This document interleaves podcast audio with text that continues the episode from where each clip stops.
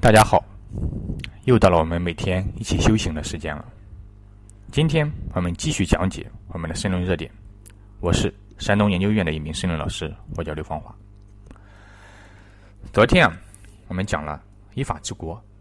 今天呢，我们就讲第二位的建设——经济建设。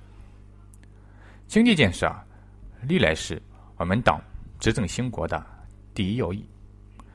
邓小平改革之后。确立了以经济建设为中心，一百年不能变，啊，这样一个基本的路线。而说到经济建设啊，当前啊，我们却走入了一个新的历史时期，啊，这个历史时期呢，被我们习总书记称为叫新常态。新是新旧的新，常是经常的常，态呢是生态的态。今天啊，我们就讲解一下什么是新常态。新常态呢有什么重要的历史意义，以及我们如何去度过这样一个新的常态？新常态这个概念，并不是习总书记发明的，啊，它是美国啊一个职业经理人提出的，含义是是什么呢？新常态的含义啊，指的是经济在萧条之后走向复苏的一个漫长的过程，也就是说，经济啊。会在很长一段时期当中啊，实现一个低位的运行。这一思想和当前中国的经济实践是密切相关的。当前我们知道，经历了经济高速发展之后啊，中国经济也面临了许多问题，比如说产业结构不合理，比如说就业压力很大，比如说对外出口受阻。比如说，西方的贸易保护，这些新的历史问题啊，给我们带来了新的挑战，也就让我们的经济运行啊，出现了新的常态。这一思想，在今年五月份，习近平总书记视察河南时，啊，确立下来了，说当前中国确实面临一种新的常态，也就是说，肯定了当前啊，我们对经济形势的一个研判，就是经济啊，会。走向一段比较长的低谷期，啊，这是新常态的一些基本含义。那在这个新常态之下，我们前面说了，面临的什么新挑战、新任务，当然也有一些啊新的机遇。啊，什么样的新机遇呢？这就是新常态的概念带来的一些重大意义。新的机遇，比如第一个，新常态的概念。它的伟大性啊，不亚于啊我们邓小平同志曾经说过的：“中国正处于社会主义初级阶段。”正是因为对国情的一个正确的研判，正是对国情的一个正确的认识，这才有助于我们去制定执政安邦的政策。所以，当前提出新常态。这正是基于当前的一个新研判，也正是这样一个新的认识啊，能够让我们的政策实事求是，不脱离生活，不脱离实际，不脱离我们的基本国情，有助于我们更科学的制定发展的方针政策。这是新常态带来的第一个新机遇，啊，能够让我们的发展不走邪路，不走死路。少走弯路。第二个机遇是什么呢？我们知道，在新的常态当中啊，经济增速是减慢的。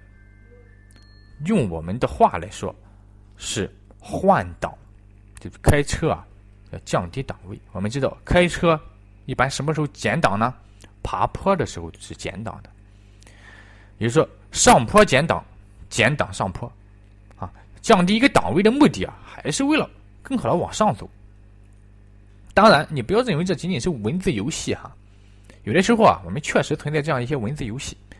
比如说，我们明明是增长速度下降了啊，但是我们说是负增长啊，还是在增长啊。啊，比如明确明显的是人民生活收收入啊还不高啊，但是我们会说，我们不会说很低，不会说人民收入低，而是说人民收入还不高。那当前我们明显的是在。减速是在降档，但是我们说是爬坡，啊，这一方面能够增强自信，啊，能够汇聚正能量，啊。另一方面，也确实当前是在一个上坡期，比如说新常态带来的新机遇当中啊，有一个产业结构调整，正是因为增长速度降低，啊，这就让我们下定决心去调整产业结构，啊，倒逼我们淘汰落后产能，啊，真正的实现增长一个优质、高效。当前也确实出现了这样一些信号，比如说，啊，在今年的统计当中，我们可喜的发现，第三产业服务业的比重超过了第二产业制造业。啊也就说，我们落后的啊一些制造业的产能啊，将会逐步的去退出我们经济舞台啊，而一些服务业将会登上历史舞台。你不要小看了这样一个转变啊，服务业比重的增高有什么好处呢？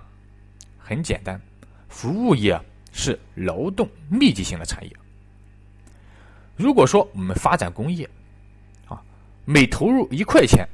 可以解决一个人的就业岗位的话，啊，那我们服务业投入一块钱，有可能会解决两到三个人的就业岗位。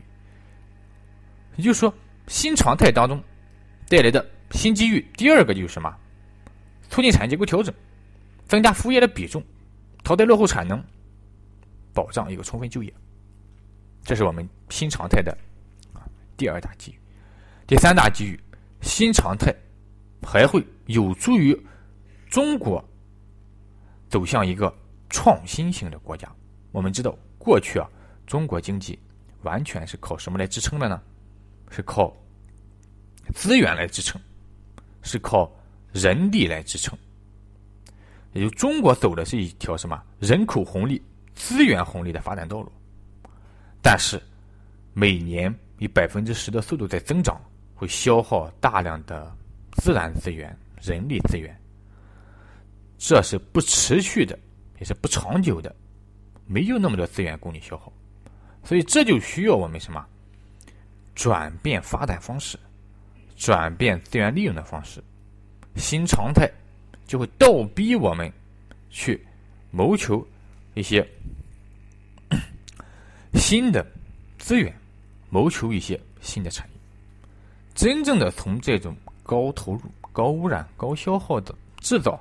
加工业当中解放出来，去发展我们的创造业，也就是说创新，这是第三个啊，有助于创新型国家的建设，这又是一个新机遇。